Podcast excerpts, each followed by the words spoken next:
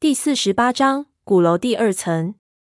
我们两人在张家鼓楼的第二层中前行，穿过那些放置着铁人俑的架子，遇到倒塌的就小心翼翼地踩着爬过去。走了很久，才来到这一层楼的中心位置。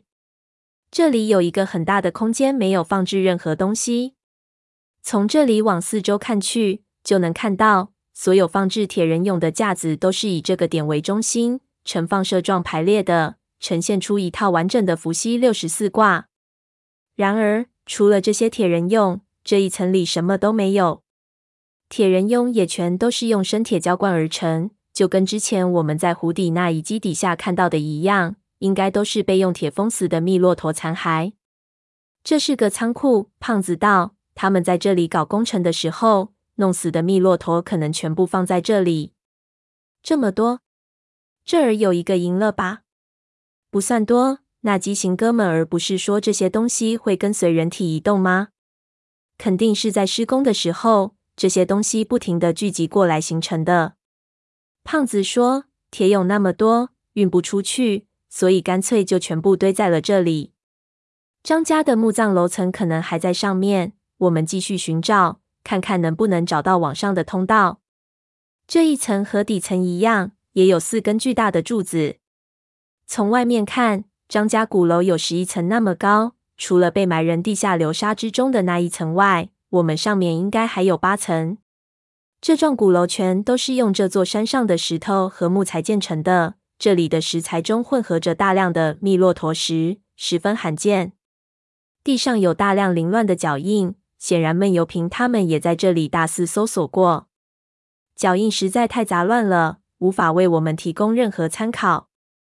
胖子仰起头来，摸着下巴琢磨脚印，想了半天，边琢磨边自言自语：“地上的脚印太多了，不好判断，但是上面肯定有痕迹。”我循声抬头看去，就看他在用手电扫向一根根横梁，横梁上密密麻麻的画着奇特的张家文字，这些文字似乎体系各不相同，每一行都来自不同的地方，唯的共同点就是我们都无法解读，不知道是什么意思。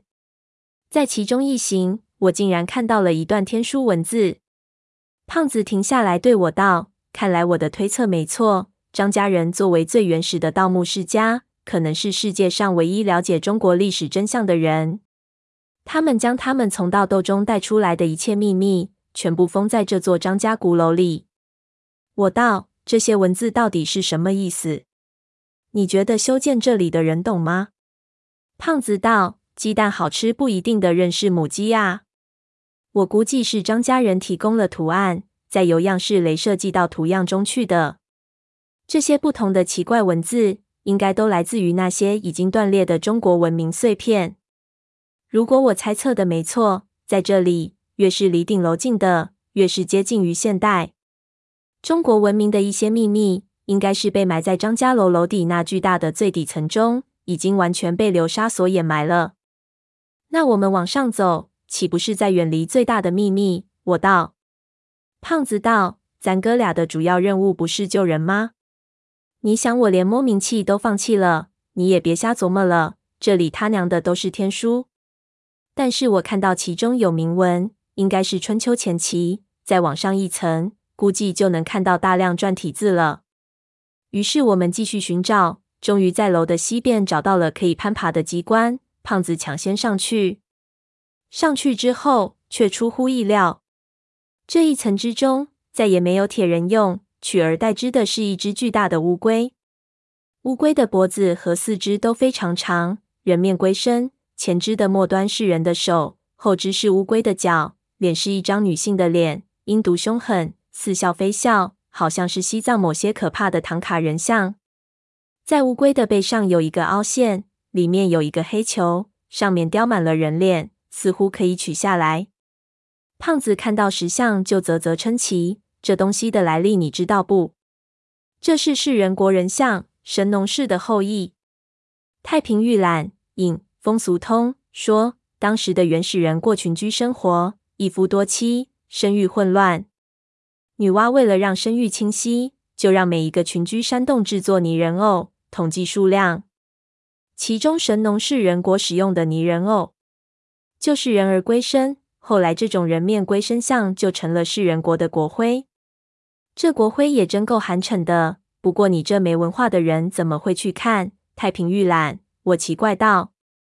还不是因为封面的女娲胸部画得很大，老子还以为是一本挺劲爆的书，没想到那么震惊。他道：“我还记得里面的一段话：一夷木国，为一只眼，跟立面上端，圣信，伏羲之孙；三首国，司类，为三个头，后为轩辕臣；是人国，为人面龟身，神农氏后裔；巨蟒，为人面岛身，伏羲之孙。你还记得我们在云顶见到的人面鸟吗？”我蹲下来仔细观看这只乌龟的细节，我就发现它确实和我们在云顶发现的人面鸟雕像类似。我道：“巨蟒是木神和春神，伏羲、轩辕都是神话时代的人。这玩意儿不知道是从哪儿挖出来，被抬到这儿来的，肯定不是现在我们能盗出来的东西，一定是五代十国时期的盗墓贼，他们那个时候挖的墓里才可能有这种东西。”张家老资格就是老资格，这玩意儿拿出去都没人认识。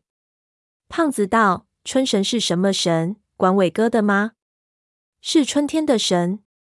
我们四处看看，看这一层有什么花样，也许四周还能看到其他部落的东西。”正要探索，胖子忽然又咳嗽起来，这一次咳得更加厉害，停止整人的肺都抽了起来，人就要往地上倒去。